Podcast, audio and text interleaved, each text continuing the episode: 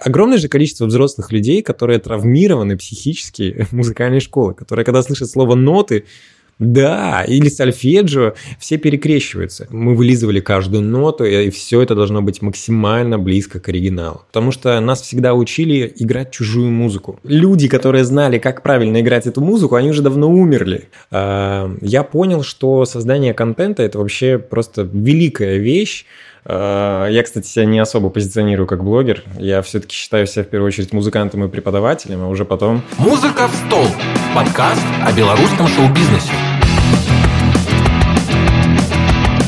Всем привет! В эфире «Музыка в стол» – подкаст о белорусской музыке и шоу-бизнесе от сообщества Lego Music. Слушать нас можно на всех стриминг-площадках, где есть подкасты. Ставьте огоньки, сердечки и другие возможные реакции. Все это позволяет нам расти и приглашать еще больше интересных гостей.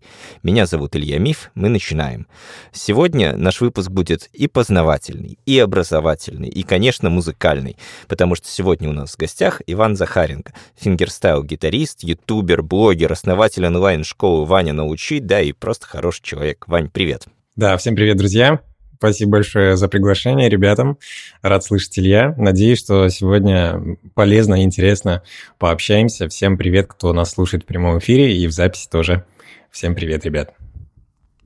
Окей, тогда давай начнем по традиции с такой истории. Расскажи нам э, кратко, так штрих-пунктиром, кто такой Иван Захаренко, потому что есть люди, которые тебя еще не знают, вот, чтобы тоже узнали, с кем имеет сегодня честь познакомиться и кого послушать. Круто. Эм, для тех, кто меня не знает, я бы представился так. Меня зовут Иван Захаренко. Собственно, мне 32 через 4 дня.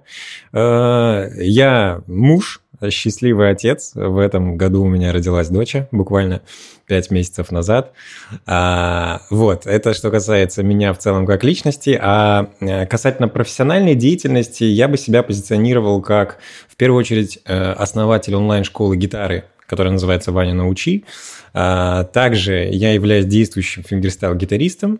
А, как сказал Илья, у меня большой блог на YouTube, на нем сейчас больше 150 тысяч подписчиков.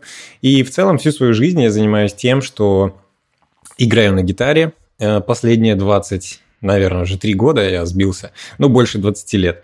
А, можем повспоминать сегодня, сколько точно, я только пересчитываю эти годы.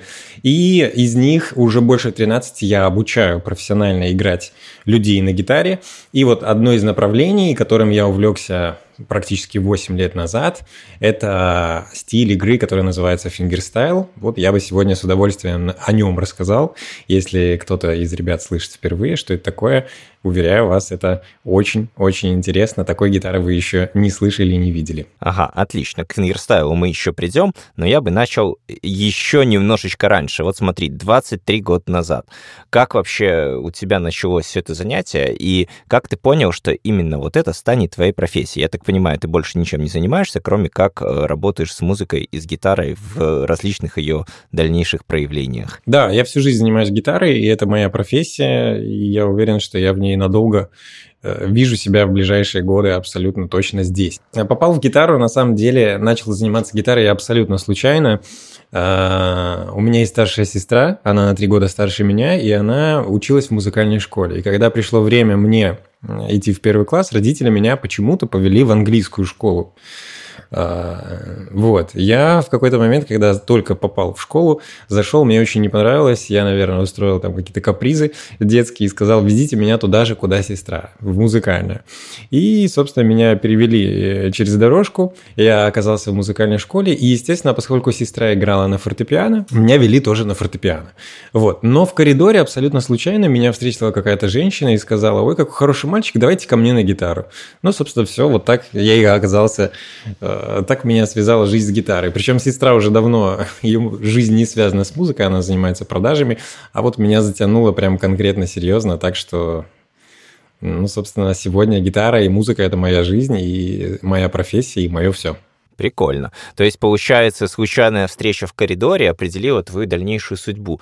Но смотри, это вот тот момент, когда ты пришел и, типа, соприкоснулся с инструментом и такой, типа, вау, прикольно, здорово. Но ведь тогда же еще не пришло осознание, что именно все, именно вот этим я занимаюсь, потому что, ну, это, как, как, наверное, не тот был возраст, чтобы принять такое решение. Да, э, почему э, я расскажу про свой путь от музыкальной школы до фактически сегодняшней ситуации, где я вхожу в топ э, фингерстайл преподавателей, и мы являемся одной из ведущих онлайн-школ гитары и фингерстайла в СНГ, потому что, возможно, кого-то вдохновит мой путь и те сложности, проблемы, проблемы, с которыми я встречался, потому что зачастую э, я по себе вижу, со многими подписчиками встречаюсь и за многими наблюдаю, там, известными людьми в интернете, и зачастую кажется, что все как бы классно у блогеров.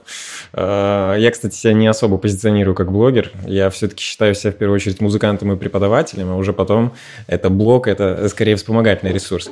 Ну так вот, зачастую, когда мы наблюдаем за блогерами, за людьми, которые активно проявлены в интернете, нам кажется, кажется, что все классно, всегда было, успешный успех, и все всегда как-то было хорошо. Но на самом деле нифига не так. Я начинал с вообще с ничего фактически и очень много на своем пути встречал препятствий, которые на самом деле я там в тизере написал, что мне врачи когда-то говорили, что я никогда не буду играть на гитаре. И вот про эту ситуацию я бы хотел рассказать. Итак, поступив в музыкальную школу, а, собственно, мне очень все легко давалось. Я занимался откровенно совсем немного гитарой, но как-то у меня все это супер круто получалось. Я сдавал легко экзамен экзамены, учил там э, э, специальность на коленке перед э, занятием. И фактически был главной звездой в школе. То есть мне было очень легко, и когда встал вопрос в девятом классе, что дальше, меня спросили, ну, пойдешь в музучилище? Я говорю, ну, пойду. Особо ничего другого я не, не умел в тот момент. Э, все друзья там поступали, музыканты, и, соответственно, мы решили всей гурьбой вот так вот активно поступить. И каково было мое удивление, когда поступив э, в другую э, абсолютно среду, попав, я понял, что я вообще, ну, типа, не звезда, что там таких звезд, как я, я, всту... я пришел на вступительные, увидел в гардеробе, там разыгрывается человек 10 гитаристов, и, ну, вот там, типа, вот там звезды конкретные. Потому что то, то, чем я занимался, даже игрой было сложно назвать. Эм, это ну, лишний раз подтверждает про то, что попадая в сильное э, окружение, ты вольно-невольно ну, понимаешь свой реальный уровень. И, собственно, я провалился на экзаменах, я не очень хорошо сдал специальность, там была десятибальная шкала оценок, я сдал на шестерку специальность, кое-как вырвал за счет сольфеджио и русского языка и поступил. И фактически я стал худшим из лучших. И следующие четыре года в училище мне пришлось очень сильно пахать. А, для того, чтобы переучиться, очень много было неправильно. То есть я реально э, менял постановку вместе с преподавателем. А, я занимался часами. Я приходил в музучилище первый вместе э, с вахтершами. Я заходил в 7 утра и выходил последний в 10-11 вечера для того, чтобы ну, короче, занимался 6-8 часов, зачастую это было супер неэффективно, э, половину часов точно можно просто выкинуть было бы, но в любом случае через там 2-3 э, года активных э, занятий таких мне удалось наверстать то, чего я не доработал в школе. Я начал занимать какие-то призовые места на конкурсах, я начал более-менее подбираться к своим однокурсникам, и я вышел на ну, достаточно приемлемый уровень. И пошли первые победы. И вот э, на четвертом курсе перед самым поступлением в консерваторию, а в консерваторию я, собственно, учился в Минской консерватории на классической гитаре. Все это, кстати, э, для тех, кто, возможно, не осведомлен, у нас э, в консерваторию гитаристу просто так не попасть. Ты не можешь закончить 11 классов там, школы или после музыкалки поступить в консерваторию. Ты обязан отучиться обязательно в училище 4 года, как средняя ступень музыкальная, и только дальше э, поступить в консерваторию. Поэтому я оказался в училище, кстати, после школы. Вот. И когда настал момент э, поступать в консерваторию, параллельно с этим, где-то в январе-феврале, э, вступительное, как правило, в мае, в январе-феврале я начинаю готовиться к конкурсу очередному, очень серьезному в Питере, он назывался «Виртуозы гитары». Э, он состоял из трех туров – И, соответственно, эм, почему-то я решаю то есть, принять участие, и почему-то я заранее понимаю, что мне не светит победа в третьем туре. То есть конкурс супер серьезный, на него съезжаются там топовые э, гитаристы со всего СНГ, и я понимаю, что... То есть заранее установка, еще один очень важный урок, который я вот в свое время прошел, заранее неправильно просто настроился. То есть почему-то я даже не поверил, что я выйду в финал. Э, конкурс состоял, напомню, из трех туров. И я готовил только первый. А музыканты, гитаристы и в целом скрипачи, пианисты, которые учатся в училище, у них программы, чтобы вы понимали, это такие не просто там песенка три минуты, а это там бах, мы, короче, играли прям все э, в смокингах, там, в пиджачках. Ты сидишь красиво с подставочкой под левую ногу и играешь музыку, которая написана там 300-400 лет назад, где-то примерно. И э, композиция очень серьезная. То есть они технически сложные, и, э, и ну, это было непросто. Я начинаю готовиться, готовлю только первый тур. То есть у меня даже в голове нет идеи, что я выйду во второй. Второй кое-как там что-то, возможно, близко. Третий я даже текста не знаю. И я еду в Питер. Соответственно, отыгрываю первый тур. Э, понимаю, э, интернет в то время, это 2011 год, не супер развит. Я живу на одном конце города, еду в другой конец узнавать на следующий день результаты. Прошел, не прошел. Я приезжаю, подхожу к доске, где результаты, и понимаю, что я прошел во второй тур. И в этот момент я испытываю, с одной стороны, радость, а с другой стороны, дикое, дикий страх и разочарование, потому что у меня не готов абсолютно второй тур. То есть у меня сырой текст, ты ну, не можешь играть э, фактически текст, который не знаешь. Это очевидно. И вместо того я делаю вот самое худшее, что может сделать концертирующий музыкант э, конкурсный. Вместо того, чтобы перед играть завтра и перед тем, как тебе играть вообще правильно, чтобы твоя голова была чистая, э, там, нужно почилить, походить, погулять, Э, отдохнуть, короче, от инструмента. Ни в коем случае нельзя долго сидеть за инструментом. Я же, ввиду того, что мне не выучен абсолютно текст, запираюсь дома, и 12 часов провожу за гитарой просто потому, что мне надо хоть как-то выйти и не опозориться. И а, вот в таком стрессе я учу текст, готовлюсь очень долго, не сплю ночи, естественно, потому что там переживаю, выхожу, играю второй тур, забываю быстрее про него, на следующий день приезжаю э, смотреть результаты. Из шести финалистов, которые вышли в третий тур, я был седьмым, и мне не хватило там буквально 0-0 сколько-то баллов. То есть даже при том, что я был э, хреново готов, откровенно, все равно э, был большой шанс попасть. И вот тут я точно перекрестился, потому что если бы я прошел в третий тур, э, ну, очевидно, это был бы позор. Хотя, кстати, мне задавали вопрос, если бы я прошел, вышел бы я на сцену, я думаю, что я бы вышел. Не знаю, что бы это было, но все равно это крутой опыт, мне кажется. Когда я вернулся, из-за неправильных занятий, из-за стресса, из-за вообще из-за многого количество факторов. Я понимаю, я сажусь за гитару, и понимаю, что у меня не шевелится средний палец на правой руке. Ну а для музыканта это прям беда. Причем напомню, что у меня вступительные экзамены через буквально там три месяца. А, вся наша тусовка гитаристов, все мои однокурсники, до этого мы очень классно общались, 4 года, там дружба, жвачка. И тут я понимаю, что в воздухе начинает витать такой вот а, запах конкуренции. Все разбредаются по углам, и поступление для музыканта это как, ну, фактически как Олимпиада. То есть мы готовимся очень серьезно к этому много месяцев, это прям программы, ты должен в любом состоянии уметь играть. Вот, это прям спорт чистый. И я понимаю, что у меня в этот момент э, не шевелится палец. А на кону либо поступление в консерваторию, да, это называется у музыкантов переиграл руку. Это прям страх. И на кону либо поступление в консерваторию, либо армия. Я в тот момент очень не хотел в армию, не знаю почему. Сейчас, кстати, я бы, наверное, уже исходил в нее. А в тот момент почему-то мне вот прям это смерти подобно было. И я понимаю, что у меня три месяца до вступительных, палец не шевелится, что делать вообще непонятно. Э, я иду к своему преподавателю, Павел Саныч Бельский, и говорю, Павел Саныч, что делать? Он, Ваня, я хрен знает, пошли типа в консерваторию, туда, куда я собираюсь поступать. Мы приходим в консерваторию, э, к профессору, ведущий человек в классической гитаре в нашей стране. Вот. Он в молодости когда-то тоже травмировал руку, и точно так у него не гнется палец. Он классный преподаватель, классный композитор, но он не играет.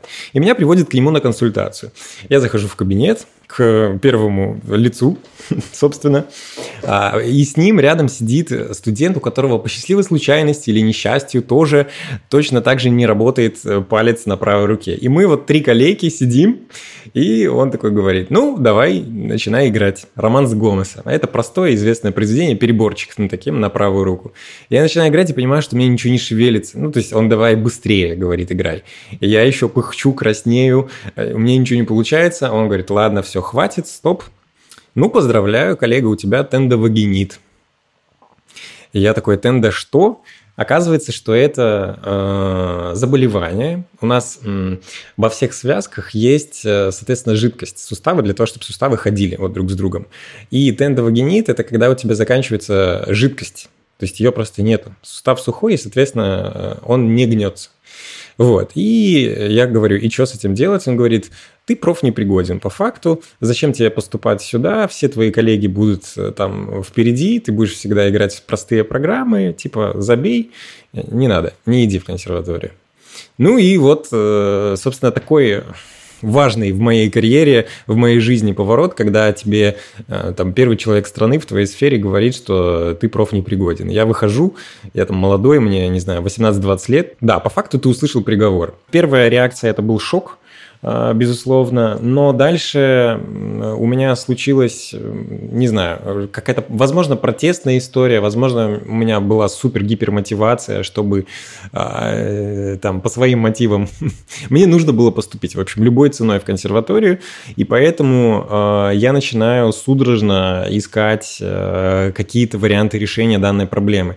Вообще для музыканта переигранная рука – это ну, очень серьезная история, многие музыканты заканчивали карьеру. Что я делаю? Я э, сразу же иду э, на массаж, я хожу в бассейн для того, чтобы расслаблять руку. Я использую какие-то повязки для того, чтобы мои мышцы э, там были всегда в тепле, мази различные. Я хожу, я пошел в шестую больницу на консультацию к хирургу, мне сделали снимок, у меня нашли аномалию развития сухожилий в руке и сказали, что как бы давайте вас прооперируем. Слава богу, хватило мозгов не делать этого, посоветовался со знающими людьми. Э, и история знает ситуации, когда музыкантов оперировали, и они больше никогда не играли, потому что операция вредила наоборот. Э, в итоге я обошел всех, э, пришел снова к своему преподавателю и говорю, ну, собственно, Павел Саныч, делайте со мной что-нибудь. И, короче, собственно, э, Павел Саныч говорит, ничего, понятия не имею, что с тобой делать, давай просто медленно и спокойно играй мне свою программу. И мы в течение следующих там месяца-двух, я просто планомерно к нему два раза в неделю прихожу и спокойно, очень медленно, очень расслабленно отыгрываю всю программу от начала до конца. И вот такими супер комфортными, не стрессовыми занятиями мы постепенно выходим на очень хорошую форму. И я поступаю в консерваторию, обойдя всех однокурсников, а, просто э, сдав все экзамены на максимальный балл на десятки, я просто вышиб э, с ноги э, дверь в консерваторию, как я говорю. И на самом деле я понимаю, что сработала просто психологическая настройка. Вся эта история, все у меня нормально было с рукой, я просто перезанимался, перенапрягся напрягся. Это был дикий стресс колоссальный, и, собственно, это, скорее всего, была какая-то психосоматика. То есть, по факту, я просто пережался психологически. То есть мысли наложились на усталость, и все это дело вывело тебя из строя. Сто процентов, да, так и произошло, потому что никаких аномалий с тех пор с развития сухожилия не находил, у меня все в порядке, я сейчас играю. Я просто делал это в силу э, неопытности еще тогда, неправильно, неверно, супер зажато занимался, и поэтому наиграл себе вот такую вот проблему. Да, я хотел добавить, что вот я думал, что мы уже сейчас э, взяли и зафиксировали историю, как музыканты могут лечить э, свою зажатую руку переигранную. И уже такой, типа, уже, а, хорошо, сейчас будем это все дело показывать и говорить, зацените, что у нас есть. Вот какую информацию надыбали. А тут, видишь, психосоматика. Хотя, может быть, вот, урок, который ты вынес. Да, урок, который я вынес, э, ну, во-первых, что я способен бороться и не сдаваться. И если бы я в тот момент сдался, эм, не знаю, как бы сложилась моя дальнейшая жизнь и судьба, однозначно это была бы не музыка и не гитара. Э, вот. Поэтому я очень благодарен этому уроку. Он меня супер сильно закалил.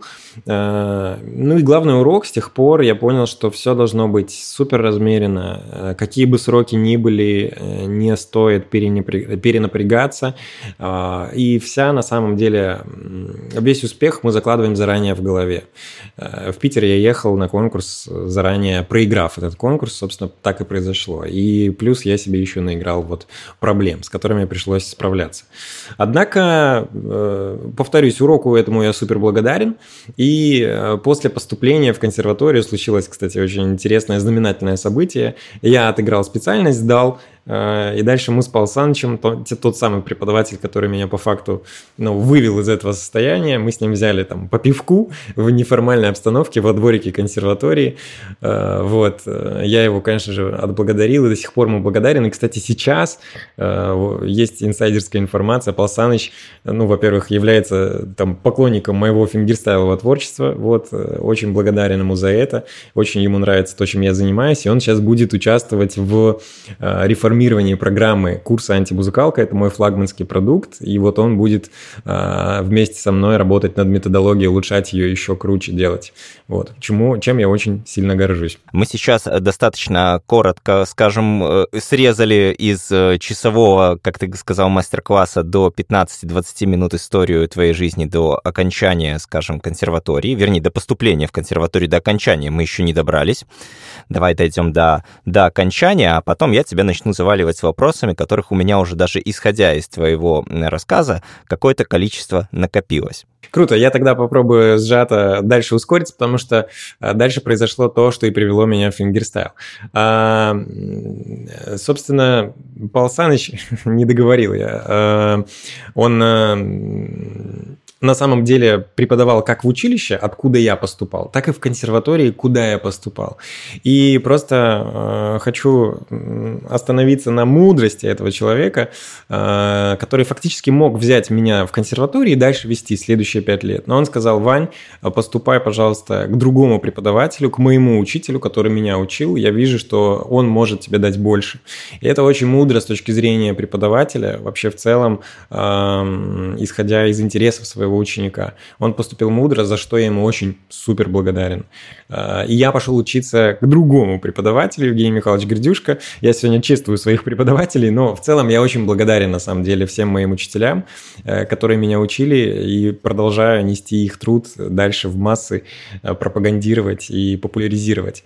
Собственно, дальше началась э, прекрасная учеба в консерватории. Следующие пять лет я продолжил развиваться, я тоже очень много занимался, но в какой-то момент я понял, что мне становится неинтересна классическая гитара. Напомню, что э, в консерватории э, мы играли музыку, которая была написана там 100, 200 или 300 лет назад.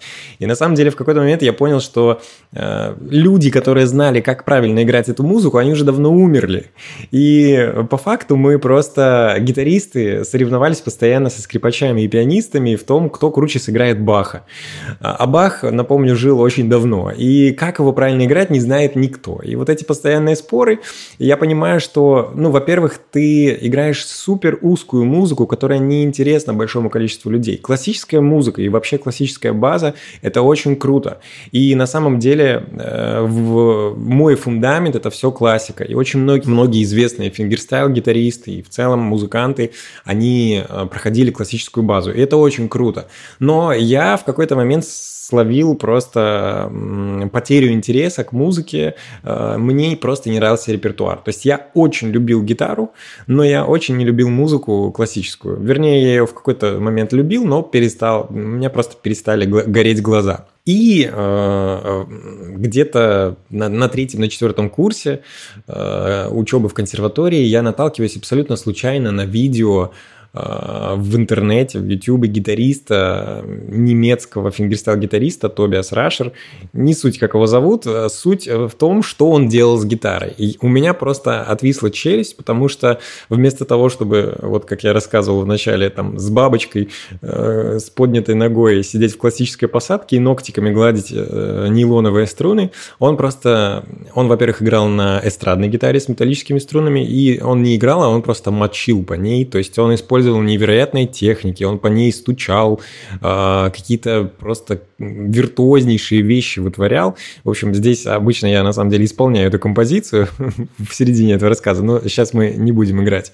В общем, я просто офигел, и это называлось как раз фингерстайл. Я заперся на три дня э, дома, потому что не было тогда ни нот, ни табов, ни каких-то обучающих видео, и в силу того, что у меня достаточно хороший музыкальный слух, я просто по видео э, подобрал эту вещь. Я освоил полностью фингерстайл, все эти приемы, я делал это на классической гитаре, однако, ну, то есть это было невероятно интересно. И в этот момент я понял, что да, вот это оно, это то, что меня зажигает. Вот скажи, а сколько тебе с твоей базой, с твоим уровнем игры на тот момент понадобилось времени, чтобы зайти как бы в этот стиль музыки? На самом деле очень немного. Повторюсь, у меня ушло на освоение этой композиции три дня, ровно три дня до того момента, как я выложил первое видео в Инстаграм в августе 2015 года. То есть ты сразу начал снимать и показывать, типа, смотрите, как я что умею? Или снимать начал еще до этого вообще свои видео? Нет, э, до этого я вообще не пробовал себя, никак не снимал. Какие-то были, возможно, там, а, как это называется, а, съемки скрытые моих выступлений, но я никогда, то есть мне не было интересно снимать себя, не знаю, как-то делиться своим творчеством. Обычно экзамены в консерватории проходили следующим образом. Сидит 2-3 человека комиссии, профессура, и ты для пустого зала просто играешь программу полчаса. И после того, как ты доигрываешь там какое-то серьезнейшее произведение, которое ты учил полгода, а, ты берешь последний аккорд, так вот кардинально, прям монументально, вот, и э, замолкаешь, и не слышишь аплодисментов, просто слышишь тишину, потому что, ну, не принято в консерватории аплодировать. Вот, и мне это немножко напрягало, даже сильно напрягало. И я понял, что я просто играю, э, ну, по факту для, для двух-трех человек, которые как бы просто меня оценивают. Мне это не очень нравилось.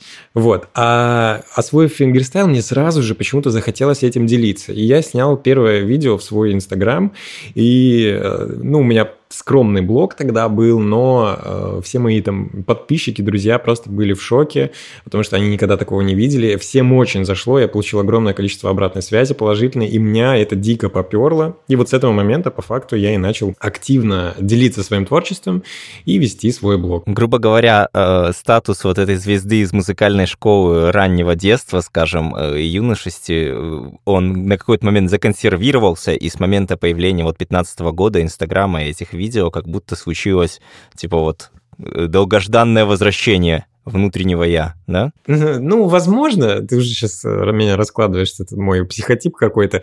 Э, я не, не считал себя звездой, я просто ускоряю, как бы даю такую характеристику, что мне просто очень легко давалось. Вот. А во времена учебы в училище и консерватории я понял, что это вообще нелегко, просто, ну, я занимался очень простыми вещами. На самом деле классическая музыка намного сложнее, и у меня очень сильно расширился кругозор. А здесь здесь скорее мне понравился сам факт того, что можно делать с гитарой, что можно играть современную классную музыку, популярную, которую я сейчас слушаю, которую слушают сейчас современные люди, и которую я могу переложить на гитаре. И свое прочтение показать им, и, возможно, им это тоже понравится. Вот что мне очень сильно меня привлекло. Угу. Слушай, а вот э, получается за время консерватории и за, за вот это вот именно период обучения, то есть, грубо говоря, у тебя прям сильнейший был вклад в развитие техники, а мероприятий как таковых, вот как положено, ну, я, допустим, я играю там рок-музыку, и у меня там типа концерты — это основа всего то, чем я занимаюсь. А у тебя как? Это вот за счет чего у тебя выдерживалось вот этот внутренний драйв развития? Как ты его хранил? Да, ты знаешь, э, у нас нету... Участь в консерватории не было каких-то постоянных выступлений, поскольку мы сольные музыканты изначала, а не э, музыканты, которые играют в коллективе, в группе, то тебе сложнее устроить себе какое-то там э, концертное мероприятие, ну, просто организовать концерт. Поэтому чаще всего выступления происходили либо э, на конкурсах, и это, пожалуй, самая крутая практика была. Э, я ездил и в Европу, то есть за границу, участвовал в международных конкурсах, вот, удавалось.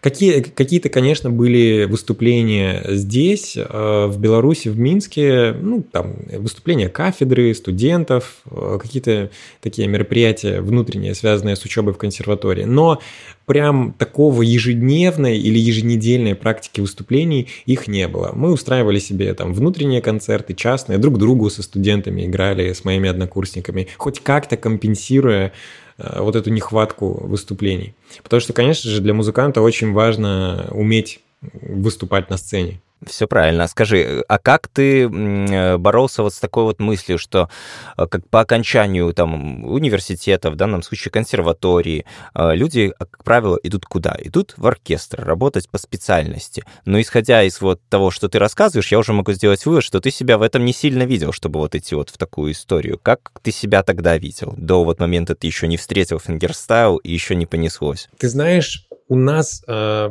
классический гитарист это в целом не оркестровый э, персонаж. Классическая гитара это не оркестровый инструмент, и поэтому э, единственный самый скажем так, успешный путь в нашей стране э, – это стать солистом э, филармонии. То есть, когда ты классический гитарист, и ты выступаешь в филармонии, на базе филармонии посещаешь различные города, ездишь, то есть турне по Беларуси тебе устраивают, и ты выступаешь в небольших городах, в областных центрах. Все это в целом достаточно утопическая была идея, потому что это единственное место на всю страну, то есть один солист, и оно, если занимается, то ближайшие лет там 10-20 оно точно занято. Если только там человек, не знаю, оно освободится, если человек либо умрет, либо, не знаю, просто откажется, что вряд ли. Вот, поэтому, э, ну, то есть это место мне точно не светило, и я не сильно себя видел, на самом деле, просто ездящим по Беларуси и вот бесконечно играющим там какую-то программу классическую. Поэтому, на самом деле вариантов было очень немного. Следующий вариант, если не выступать, то преподавать. И это более частая история. Очень многие э, выпускники консерватории, училища, они преподают в музыкальных школах. Э, я в том числе э, работал в государственной музыкальной школе, отрабатывал распределение после консерватории, потому что я учился на бюджете. Вот. Ну, меня эта тоже история не сильно прельщала. Кстати, в тот момент, параллельно с, консерва... с учебой в консерватории и в училище, я достаточно активно начинаю преподавать. У меня появляются студенты первые, частные студенты. Я работаю в каких-то студиях, школах и нарабатываю практику педагогическую в том числе. Поэтому, пожалуй, я себя, ну, скорее всего, если и видел в чем-то, то э, до встречи с фингерстайлом это э, было преподавание. Либо был еще третий и суперсложный путь, но очень интересный, возможно, э, это конкурсная деятельность. Это когда ты прям э, концертирующий, э, вернее, конкурсный музыкант, когда ты ездишь по, по всему миру, участвуешь в конкурсах, и, соответственно, зарабатываешь этим на жизнь. То есть призовые фонды достаточно большие, там тысячи долларов бывают призовые фонды, и в целом вот таким образом тоже можно было бы в моей профессии зарабатывать на жизнь. Но здесь нужно быть прям олимпийским чемпионом, и это постоянная практика. Хорошо, а тогда вопрос следующего характера. А как же тогда, допустим, авторская музыка или, допустим, какие-нибудь джаз-фестивали? Это же тоже была дорога. В эту сторону ты совсем не смотрел? Насчет авторской музыки музыки э, я вообще снимаю шляпу перед людьми, которые пишут свою музыку. И, э, на мой взгляд, это отдельное искусство, которому кому-то дано оно от природы, от Бога. Есть люди без музыкального образования, которые пишут потрясающую музыку, потрясающие там э, стихи. Вот. Э, у меня с этим, я думаю, что, возможно, в силу моего образования классического и академического не, сош... не как-то не срослось, потому что нас всегда учили играть чужую музыку.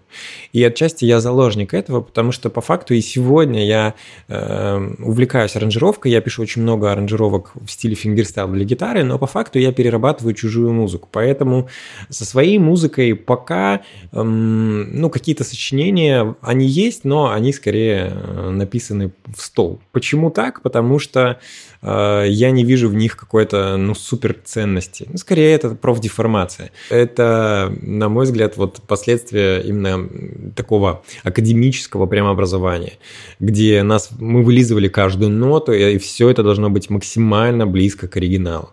Вот, то есть э, у нас не было предмета импровизации. Ты спросил про джазовый путь. А, я всегда смотрел косо, ну косо в хорошем смысле, смотрел в сторону эстрадников. Мы в училище учились вместе с ребятами, у нас была эстрадная кафедра.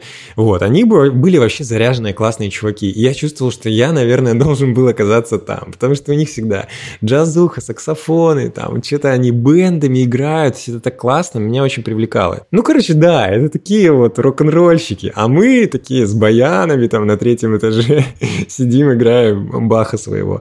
Вот, и, конечно, меня это вот дико прикалывало, вся история эстрадная. Э, но, ну вот так вот у меня получилось, что я, наверное, не созрел на эстраду, а можно было бы и перевестись. И мне очень нравится вообще эстрадная музыка, мне нравится фанк, мне нравится джаз. Я, если бы не был гитаристом, я бы точно играл на барабанах. Я обожаю барабаны. Вот э, оттягиваю тот момент, когда я, наконец, найду время и займусь барабанами серьезно. Очень люблю поиграть на барабанах, но прям хочется серьезно заняться ими с преподавателем заниматься, технику освоить. Вот, поэтому э, с джазом я играл джазовые э, классическую музыку джазовой обработки. Вернее, джазовую музыку в классических обработках. То есть я находил специальный репертуар свой для классической гитары, где чуть-чуть было джаза. И у меня он классно получался. Э, вот прям очень успешно я с этими вещами выступал. Хорошо. Давай тогда я сейчас уже буду проходиться, знаешь, вот у нас осталось там условно 20-30 минут нашего подкаста, и буду проходиться по вопросам, э, которые, я думаю, будут интересны многим, вот услышать твою точку зрения. Э, откатываемся в ранний-ранний возраст, когда люди идут по выбору учиться самостоятельно, идти в музыкальную школу или пойти к частному преподавателю, или пойти в частную школу. Вот какой сейчас ты путь считаешь такой наиболее оптимальный для юных гитаристов? В музыкальной школе нет ничего плохого. Вернее, есть э, больше плюсов, на мой взгляд, чем минусов. Э, несмотря на то, что я э, являюсь, скажем так, сторонником все-таки частного, альтернативного образования, да, тем не менее, принципы, которые я вынес из академического образования во все мои обучения, вообще в мою методику преподавания, они входят. То есть я считаю, что классическое образование это в целом очень круто для, для вообще для мозга, для, для человека, для любого. Игра на музыкальных инструментах это в целом круто. Вот. Но форма, в которой преподносится образование в музыкальных школах, к сожалению, она оставляет желать лучшего, на мой взгляд. А потому что чаще всего, ну вот это, это мой урок по факту, это моя проблема, с которой я столкнулся, это чаще всего достаточно Э, подбираю слово в голове, ну, скажем так, довольно не супер интересный широкому зрителю репертуар. А мы все люди современные, и так или иначе, безусловно, есть люди, которые любят классическую музыку, и я в том числе люблю классическую музыку, но не настолько, как я люблю современную и популярную. А классическая музыка, мы ее слушаем в определенных э, там ситуациях, и ее все-таки в пропорциональном отношении э, сильно меньше. Вот, поэтому главная проблема музыкальных школ, на мой взгляд, это, во-первых, репертуар, во-вторых, э, форма, в которой все это подается, она достаточно скучная на самом деле, потому что это всегда какие-то гаммы, упражнения, арпеджио. Это, безусловно, очень важно, но это все подано в таком виде, типа непонятно, зачем это делать. Это просто вот огромное же количество взрослых людей, которые травмированы психически музыкальной школы, которые, когда слышат слово «ноты», да, или сольфеджио, все перекрещиваются. И это большая проблема. Вот, что, чем я занимаюсь, я сделал выжимку всего самого необходимого для того, чтобы э, взрослый человек мог э, освоить даже с нуля э, игру на гитаре, э, получить необходимую выжимку информации теоретической, возможно, где-то местами даже и ноты, где-то это разговор про длительность. В общем, быть более-менее грамотным музыкантом, который сможет самостоятельно дальше изучать любую музыку, которая ему понравится. Делать это, э, ну, грамотнее, чем если бы он это делал самостоятельно. Вот это моя основная задача. Поэтому э, Про недостатки музыкальной школы я сказал. И, к слову, еще последний, на мой взгляд, минус – это все довольно на большой срок растянуто. То есть э, обучение в музыкальной школе происходит 7 лет. Это довольно много. Э, для большинства людей. Потому что, по большому счету, на определенный уровень игры, на базовый средний, можно выйти гораздо за меньший срок. У взрослых людей, безусловно, меньше времени, но именно поэтому им нужен, э, на мой взгляд, ментор-проводник, который сэкономит им это время. Да, да, конечно, я уловил смысл, что можно пойти в музыкальную школу, это растянет на долгое время, ты получишь классный фундамент, но это может тебя сделать более прямолинейным. Если ты пойдешь к частному преподавателю, особенно если пойдешь к хорошему преподавателю, это может хорошо сократить твое время развития до, как бы раньше можно прийти к большим результатам, либо можно, да, учиться в интернете, но тогда нет гарантии, что ты э, не сделаешь себе хуже, неправильно поставив руку или там ну, короче, ты понимаешь, о чем я. Если, и я думаю, слушатели тоже поймут. Смотри, вопрос такой тогда отсюда вытекает. Когда ты переучивался постановке руки, уже пройдя музыкальную школу, э, много ли это времени с учетом твоей, как бы, э, твоего усердия это заняло? Потому что этот вопрос достаточно важный. То есть реально ли сразу необходимо следить за этим максимально, или потом все-таки вот идти и что-то равнять. Ну, всем известно, что переучиваться всегда сложнее, чем учиться заново. А у меня ушло на это очень много времени, хотя, кстати, я вот думаю, что я сам странный кейс. Вроде я учился в музыкальной школе, но мне все равно пришлось переучиваться. А, я в любом случае благодарен своему преподавателю в музыкальной школе. А, это в любом случае человек, который привил мне любовь к музыке и э, к гитаре в частности. Но а, все-таки Э, ты, идя в музыкальную школу, еще очень сильно зависишь от квалификации своего преподавателя, в том числе. Да как и везде, идя к репетитору, там, в частную школу, в любом случае, в первую очередь, важно смотреть на квалификацию преподавателя. Э, и еще на что я бы рекомендовал обращать внимание, если вы планируете связать там э, жизнь свою или своего ребенка, возможно, с музыкой и конкретно гитарой, Э, человек просто круто играет на гитаре или на музыкальном инструменте, или он реально умеет преподавать. Потому что, на мой взгляд, это абсолютно разные вещи. Как писать музыку и исполнять чужую музыку, да. Э, хороший там футболист, он может классно играть в футбол, но отвратительно тренировать. Вот, потому что э, искусство преподавать это тоже искусство. И я этому в консерватории, к слову, тоже учился. Я не просто там только на гитаре учился играть. Нас учили, нас сделали преподавателями. У меня в дипломе написано там преподаватель.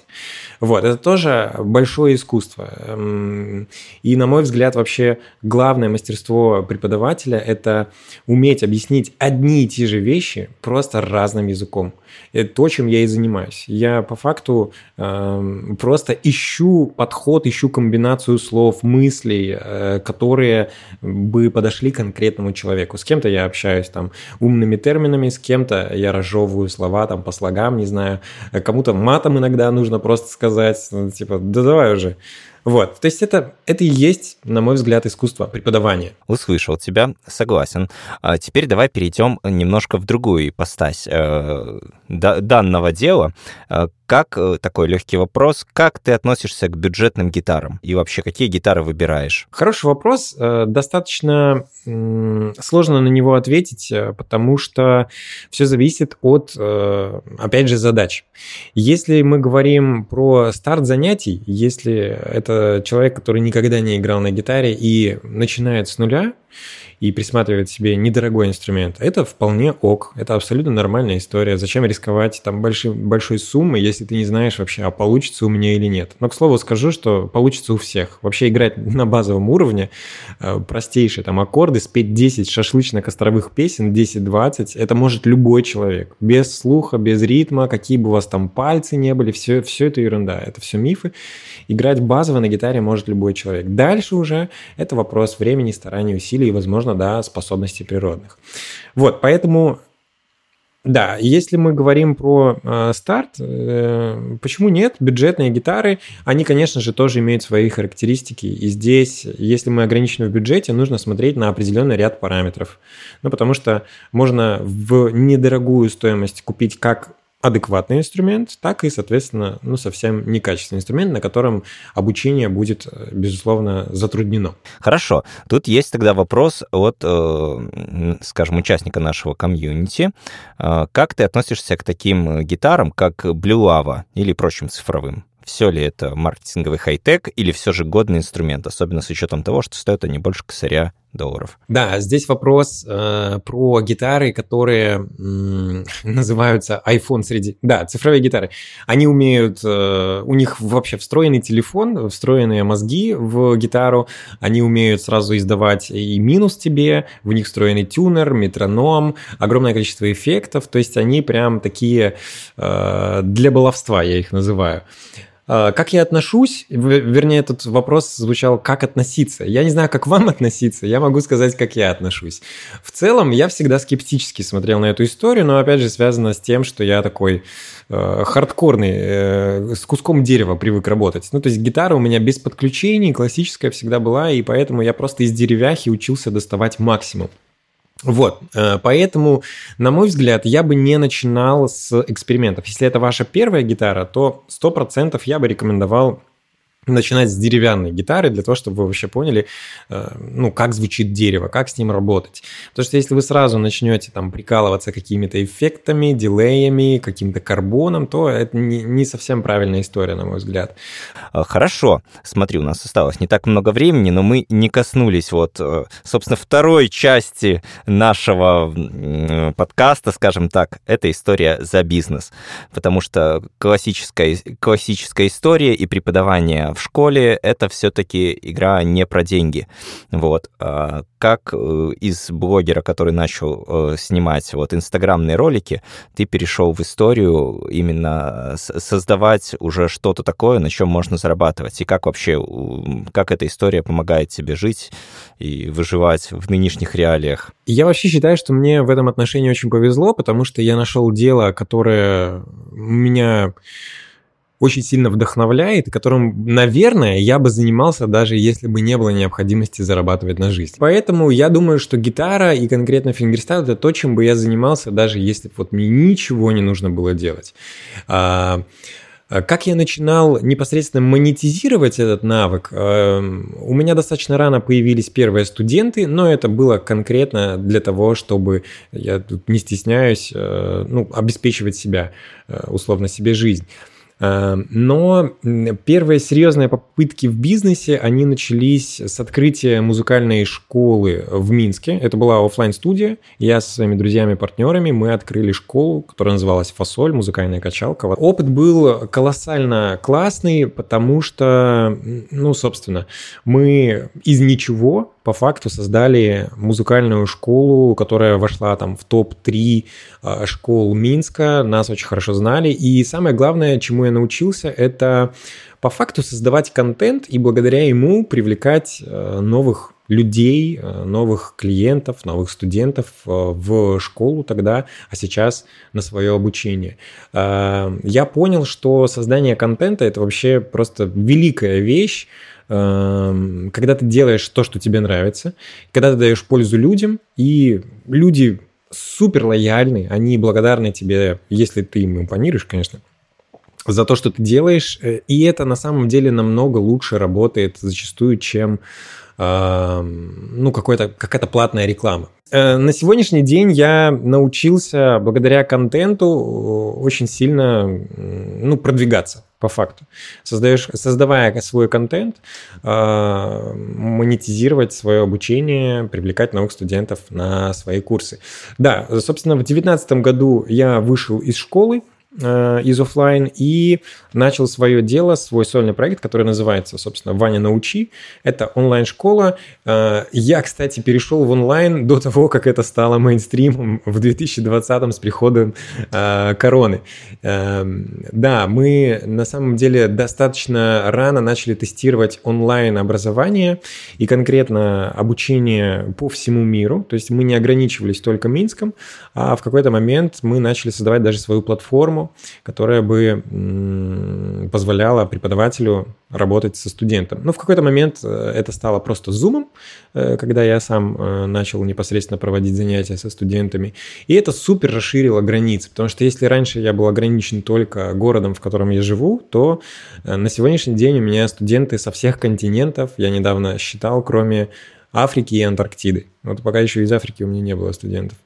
Ну, с Антарктиды понятно. А так, ну, то есть огромная география, это потрясающе, что интернет дает возможность э, масштабироваться на весь мир, чтобы тебя люди во всем мире знали, и ты мог им помогать за счет того, что умеешь делать. То есть правило тобой все-таки какое-то внутреннее желание этим делиться, а не какое-то коммерческое чутье, типа, так, нужно это попробовать, потому что вот тут вот я чувствую, что есть то, что позволит мне хорошо существовать и жить э, так, как мне хочется. Да, я думаю, что если бы в первую, во главу угла я ставил исключительно деньги, я бы вряд ли занимался гитарой, потому что из самых топовых ниш, э, ну, явно это не хобби-ниша и не обучение игре на гитаре. Хотя мне грех жаловаться, потому что э, ну, гитара супер популярный инструмент, и если мы говорим про занятия музыкой, то а, ну, гитара идет на втором месте после э, вокала даже, даже выше фортепиано. И вход очень легкий. И поэтому в целом я очень доволен тем, чем я занимаюсь.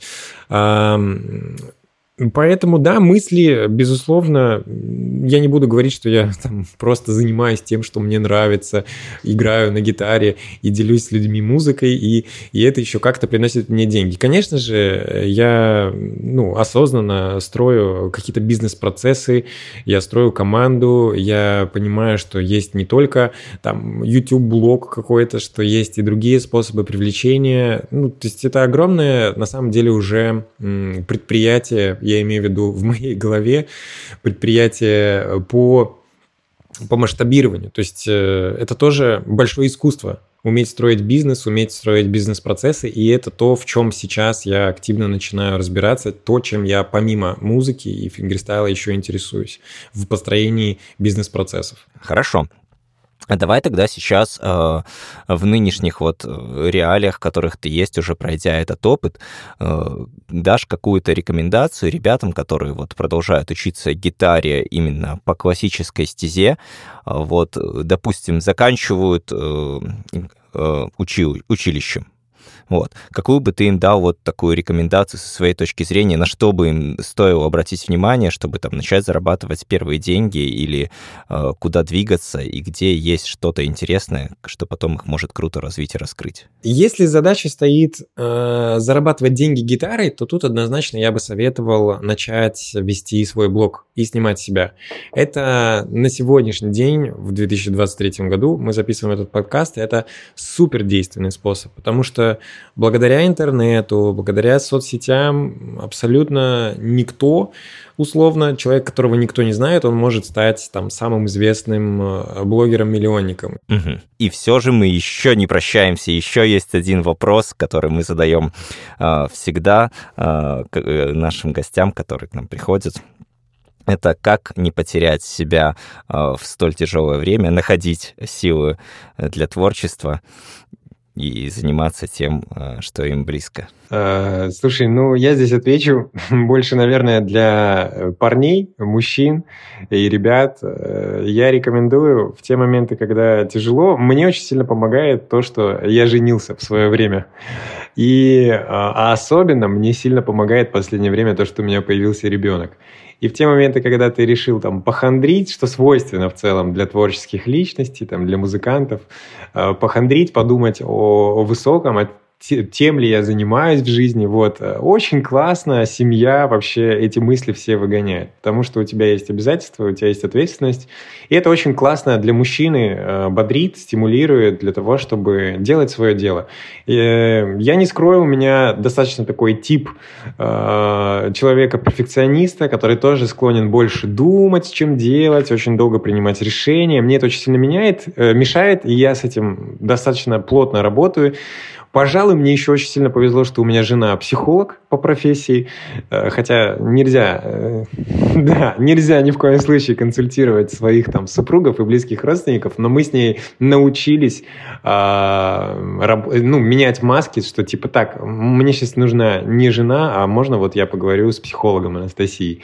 И она конкретно, мы беседуем просто, то есть она делает это Э, максимально опосредованно, вот, и, ну, мне зачастую это помогает, вот, э, поэтому ни в коем случае не вариться в собственных мыслях, даже беседа с человеком другим, пускай это будет не психолог, а, возможно, человек, который э, может вас выслушать, это очень важно иметь людей, все-таки, на мой взгляд, которые рядом.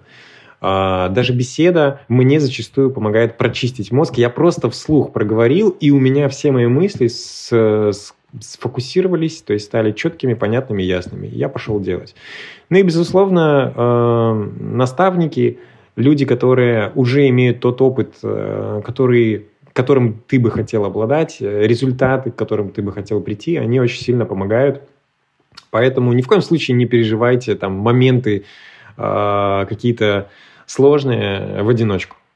Ну, это мой совет, это мой опыт. Кому-то, может, в одиночку и классно. Вот. Но мне всегда помогает э, беседа, общение. Это очень сильно мотивирует. Ну и, конечно, не забывайте про то, зачем мы здесь. Э, все-таки время с близкими, время с семьей, с любимыми людьми – это очень важно. Иначе все это не имеет смысла. Угу. Красиво.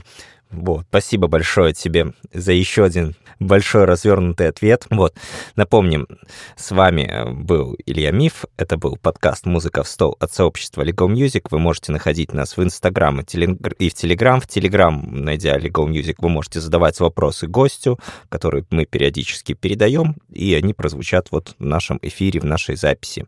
Вот, Всем хорошего дня, ставьте огонечки. Вань, спасибо тебе большое за этот выпуск. Спасибо большое.